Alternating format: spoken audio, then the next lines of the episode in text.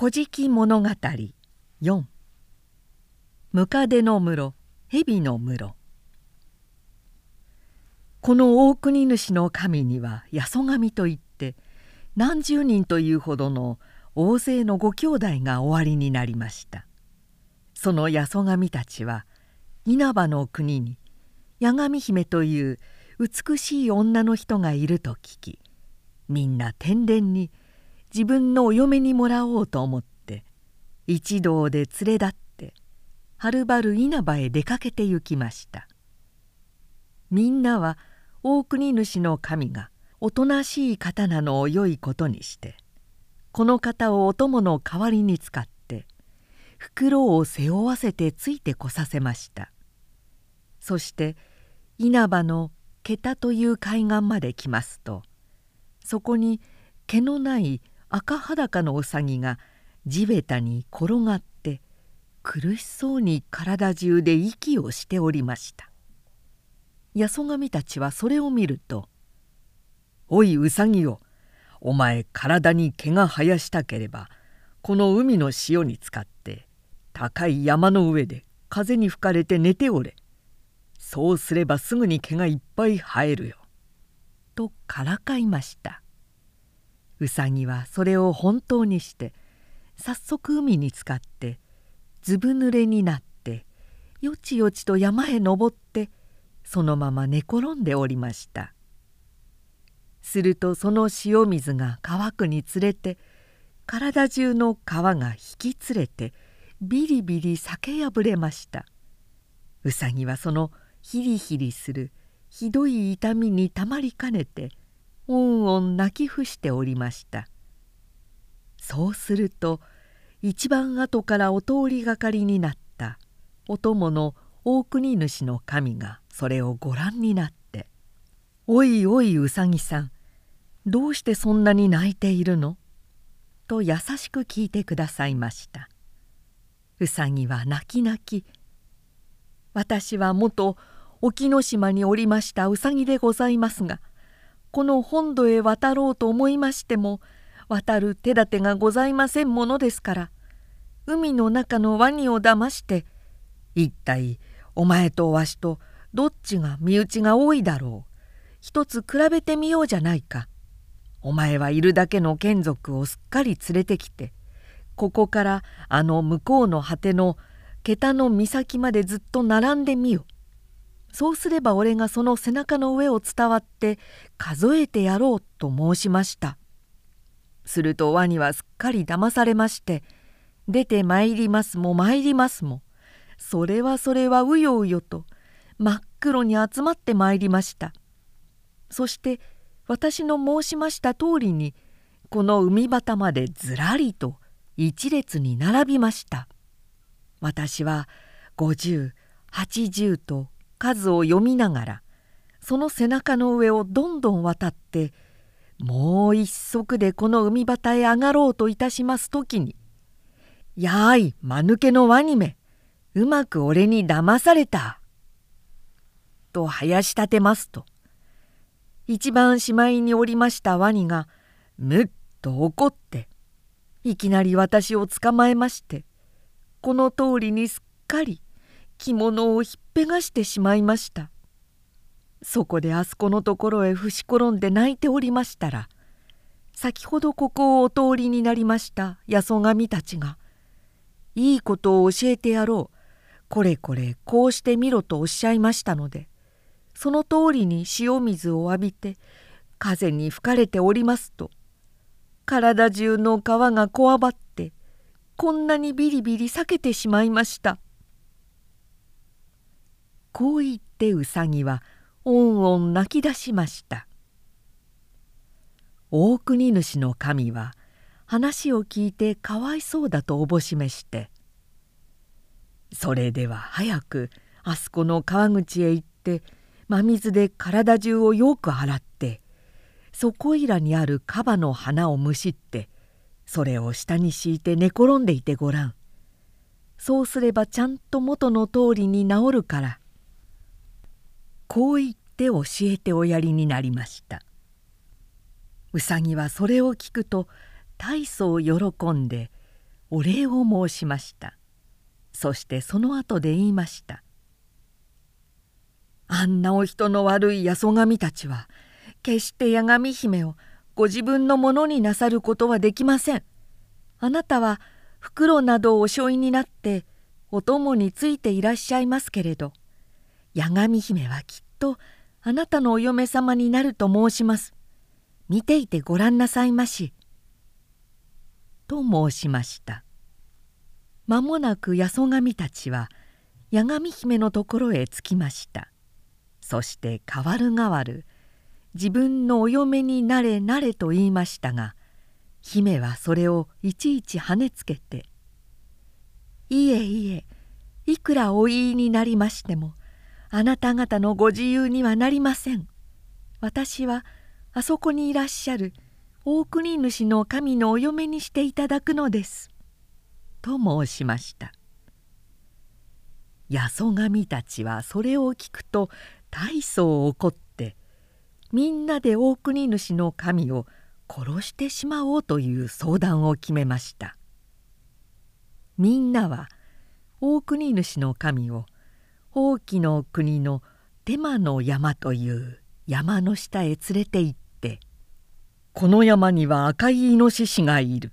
これからわしたちが山の上からそのイノシシを追い下ろすからお前は下にいて捕まえろ。下手をして逃がしたらお前を殺してしまうぞ。と言い渡しましたそして急いで山の上へ駆け上がって盛んに焚き火をこしらえてその火の中でイノシシのような格好をしている大きな石を真っ赤に焼いて「そうら捕まえろ!」と言いながらドシンと転がし落としました麓で待ち受けていらした大国主の神はそれをご覧になるなり大急ぎで駆け寄って力任せにお組付きになったと思いますと体はたちまちその赤焼けの石の肌にこびりついて「ああ!」とお言いになったきりそのままただれ死にに死んでおしまいになりました大国主の神の生みのお母様はそれをお聞きになると大層お嘆きになって泣き泣き大空へ駆け上って高間の原においでになる。高見結びの神にお助けをお願いになりました。すると高見結びの神は草貝姫産貝姫と名乗っていた赤貝とハマグリの二人の貝をすぐに下界へお下しになりました。二人は大急ぎで降りてみますと大国主の神は真っ黒焦げになって山の裾に倒れていらっしゃいました。赤貝は早速自分の殻を削ってそれを焼いて黒い粉をこしらえました。ハマグリは急いで水を出してその黒い粉をこねてお乳のようにドロドロにして二人で大国主の神の体中へ塗りつけました。そうすると大国主の神はそれほどの大やけどもたちまち治って元の通りのきれいな若い神になって大き上がりになりました。そしてどんどん歩いてお家へ帰っていらっしゃいました。八十神たちはそれを見るとびっくりしてもう一度みんなでひそひそ相談を始めました。そしてまた上手に大国主の神を騙して今度は別の山の中へ連れ込みました。そしてみんなで寄ってたかってある大きな立ち木を根元から切り曲げてその切れ目へくさびを打ち込んでその間へ大国主の神を入らせました。そうしておいて不意にポンとくさびを打ち放して挟み殺しに殺してしまいました。大国主の神のお母様は若いこの神がまたいなくなったので驚いて方々を探してお回りになりました。そしてしまいにまた殺されていらっしゃるところをお見つけになると大急ぎで木の幹を切り開いてこの神のおしがいをお引き出しになりました。そして一生懸命に介抱してようようのことで再びお生き返らせになりました。お母様は「もうお前はうかうかこの土地に置いてはおかれない。どうぞこれからすぐにスサノオノ命のおいでになる。根の方すくにへ逃げておくれ。そうすれば御事が必ずいいように計らってくださるから」こう言って若い子の神をそのままそちらへ立って追いかせになりました。大国主の神は言われた通りに御事のおいでになるところへお着きになりました。すると御事のお娘子のすぜり姫がお取り次ぎをなすって「お父上様きれいな神様がいらっしゃいました」とお言いになりました。お父上の狼はそれをお聞きになると急いでご自分で出てご覧になって「あああれは大国主という神だ」とおっしゃいましたそして早速お呼び入れになりました。姫は大国主の神のことを本当に美しい良い方だとすぐに大好きにお思いになりました。狼には第一それがお気に召しませんでした。それで一つこの若い神を困らせてやろうとお思いになってその晩大国主の神を蛇の室といって大蛇小蛇がいっぱいたかっている気味の悪いお部屋へお寝かせになりました。そうすると優しいすぜり姫は大層気の毒にお思いになりました。それでご自分のひれといって肩掛けのように使う切れをそっと大国主の神にお渡しになって「もし蛇が食いつきに参りましたらこの切れを三度振って追いのけておしまいなさい」とおっしゃいました。間もなく蛇はみんなで鎌首を立ててぞろぞろと向かってきました。大国主の神は早速言われた通りに飾りの切れを三度お振りになりました。すると不思議にも蛇は一人でに引き返してそのままじっと固まったなり一晩中何にも害をしませんでした。若い神はおかげで気楽にぐっすり泳って朝になると当たり前の顔をして狼の前に出ていらっしゃいました。すると狼はその晩はムカデと蜂のいっぱい入っているお部屋へお寝かせになりました。しかし姫がまたこっそりと他の首飾りの切れを渡してくだすったので大国主の神はその晩もそれでムカデや蜂を追い払ってまた一晩中楽々とお休みになりました。狼は大国主の神が二晩とも平気で切り抜けてきたので「よしそれでは今度こそは見ておれ」と心の中でおっしゃりながら「かぶら屋」といって矢尻に穴が開いていているとビュンビュンとなる怖い大きな矢を草のぼうぼうと生え延びた広い野原の真ん中に追い込みになりました。そして大国主の神に向かって「さあ今飛んだ矢を拾ってこい」と仰せつけになりました。若い神は正直にご命令を聞いてすぐに草をかき分けてどんどん入っておいでになりました。狼はそれを見すまして不意に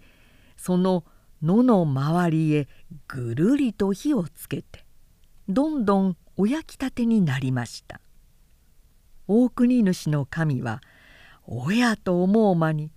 たちまち四方から火の手にお囲まれになってすっかり逃げ場を失っておしまいになりました。それでどうしたらいいかとびっくりして戸惑いをしていらっしゃいますとそこへ一匹のネズミが出てきまして「うちはほらほら外はすぶすぶ」と言いました。それは中は伽藍堂で外はすぼまっているという意味でした。若い神はすぐその訳をお悟りになって足の下をトンときつく踏んでご覧になりますとそこはちゃんと下が大きな穴になっていたので体ごとすっぽりとその中へ落ち込みました。それでじっとそのままこごまって隠れていらっしゃいますとやがて間近まで燃えてきた火の手はその穴の上を走って向こうへ遠のいてしまいました。そのうちにさっきのネズミが狼の老いになったかぶら屋をちゃんと探し出して口にくわえて持ってきてくれました。見るとその矢の羽のところはいつの間にか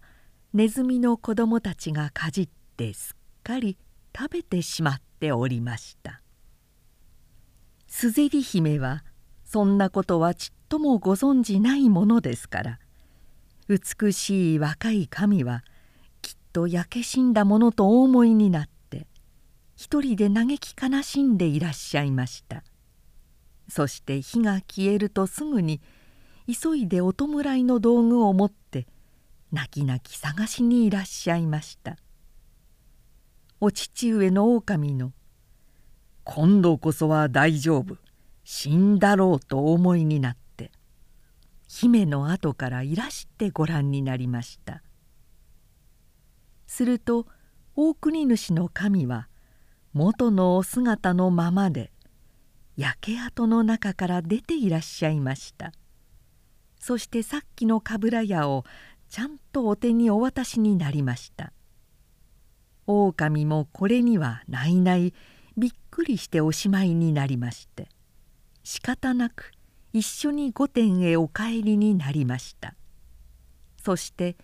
大きな広間へ連れてお入りになってそこへごろりと横におなりになったと思うと「おい俺の頭のしらみを取れ」といきなりおっしゃいました。大国主の神はかしこまってその長い長いお主の毛をかき分けてご覧になりますとその中にはしらみではなくてたくさんなムカデがうようよたかっておりました。するとすぜり姫がそばへ来てこっそりと無垢の実と赤土とを渡してお行きになりました。大国主の神はその無垢の実を一粒ずつ噛み砕き赤土を少しずつ噛み溶かしては一緒にぷいぷいお吐き出しになりました。狼はそれをご覧になると「ほうムカデをいちいち噛みつぶしているな。これは関心なやつだ」とお思いになりながら安心してすやすやと寝入っておしまいになりました。大国主の神はこの上ここにぐずぐずしているとまだまだどんな目に遭うかわからないとお思いになって御事がちょうどぐーぐーお休みになっているのを幸いにその長いお串を幾束にも分けてそれを四方の樽木という樽木へ一束ずつ縛りつけておいた上500人もかからねば動かせないような大きな大きな大岩をと戸口に立てかけて中から出られないようにしておいて狼の太刀と弓矢と玉の飾りのついた尊い琴とを引っかかえるなり急いですぜり姫を背中におぶってそっと御殿をお逃げ出しになりました。すると間の悪いことに抱えていらっしゃることが木の幹にぶつかってじゃらじゃらじゃらんと大層な響きを立ててなりました。狼はその音に驚いてむっくりお立ち上がりになりました。するとおぐが樽木中へ縛りつけてあったのですから大力のある狼が不意にお立ちになると一緒にそのお部屋はいきなりメリメリと倒れ潰れてしまいました狼は「おのれあの小僧神め!」とそれはそれはお怒りになって髪の毛を一束ずつもどかしく解き放していらっしゃる間にこちらの大国主の神は一生懸命にかけ続けてようやく遠くまで逃げ延びていらっしゃいました。すると狼は間もなくその後を追っかけてとうとう与物平坂という坂の上まで駆けつけていらっしゃいました。そしてそこからはるかに大国主の神を呼びかけて大声を絞ってこうおっしゃいました「おいおい小僧神その太刀と弓矢を持ってそちの兄弟の八十神ども山の下川の中と逃げるところへ追い詰め切り払いそちが国の神の頭になって羽化の山の麓に御殿を建てて住めわしのその娘はお前のお嫁にくれてやる。分かったか」とお怒鳴りになりました。大国主の神は仰せの通りに改めていただいた狼の太刀と弓矢を持って八十神たちをうちにいらっしゃいました。そしてみんながちりぢりに逃げ回るのを追っかけてそこいら中の坂の下や川の中へ切り倒し突き落としてとうとう一人も漏らさず滅ぼしておしまいになりました。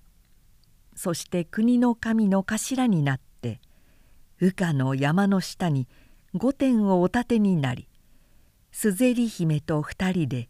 楽しくお暮らしになりました。そのうちに例の八神姫は大国主の神を慕ってはるばる訪ねてきましたがその大国主の神にはもうすぜり姫という立派なお嫁様ができていたのでしよしよとまたお家へ帰っていきました。大国主の神はそれからなお順々に四方を平らげてだんだんと国を広げてお行きになりました。そうしているうちにある日出雲の国の御大崎という海端に行っていらっしゃいますと。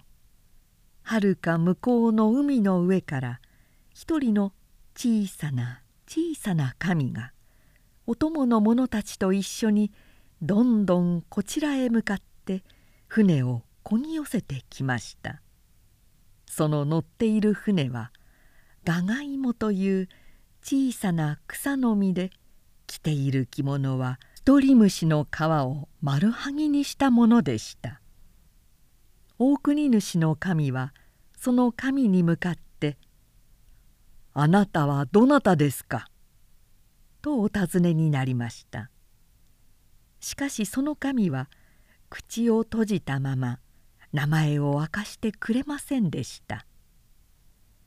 大国主の神はご自分のお供の神たちに聞いてご覧になりましたがみんなその神が誰だか見当がつきませんでしたするとそこへヒキガエルがのこのこ出てきまして「あの神のことはクエビコならきっと存じておりますでしょう」と言いました。クエビコというのは山の田に立っているかかしでした。クエビコは足が利かないので一足も歩くことはできませんでしたけれど。それでいてこの下界のことは何でもすっかり知っておりました。そこで大国主の神は急いでそのクエビコにお聞きになりますと「あああの神は大空においでになる。神結びの神のお子様で少なびこ名の神とおっしゃる方でございます」と答えました。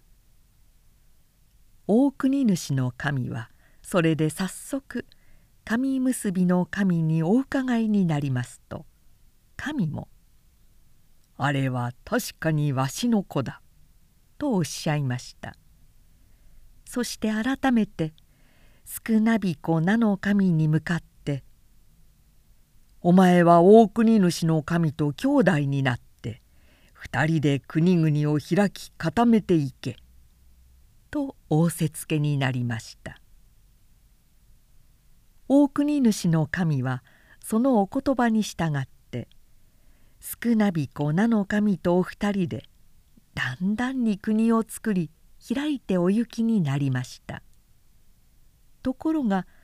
少なびこ名の神は後になると急に常世の国という海の向こうの遠い国へ行っておしまいになりました。大国主の神はがっかりなすって。私一人ではとても思い通りに国を開いてゆくことはできない。誰か力を添えてくれる神はいないものかと言って大層しおれていらっしゃいました。するとちょうどその時一人の神様が海の上一面にキラキラと光を放ちながらこちらへ向かって近づいていらっしゃいました。それはスサノオノミコトのお子の大年の神というお方でした。その神が大国主の神に向かっ「私をよく大事に祀っておくれなら一緒になって国を作り固めてあげよう。お前さん一人ではとてもできはしない」とこう言ってくださいました「それではどんなふうにお祭り申せばいいのでございますか?」とお聞きになりますと「大和の見諸の山の上に祀ってくれればよい」とおっしゃいました。大国主の神はお言葉の通りにそこへお祭りしてその神様と二人でまただんだんに国を広げてお行きになりました。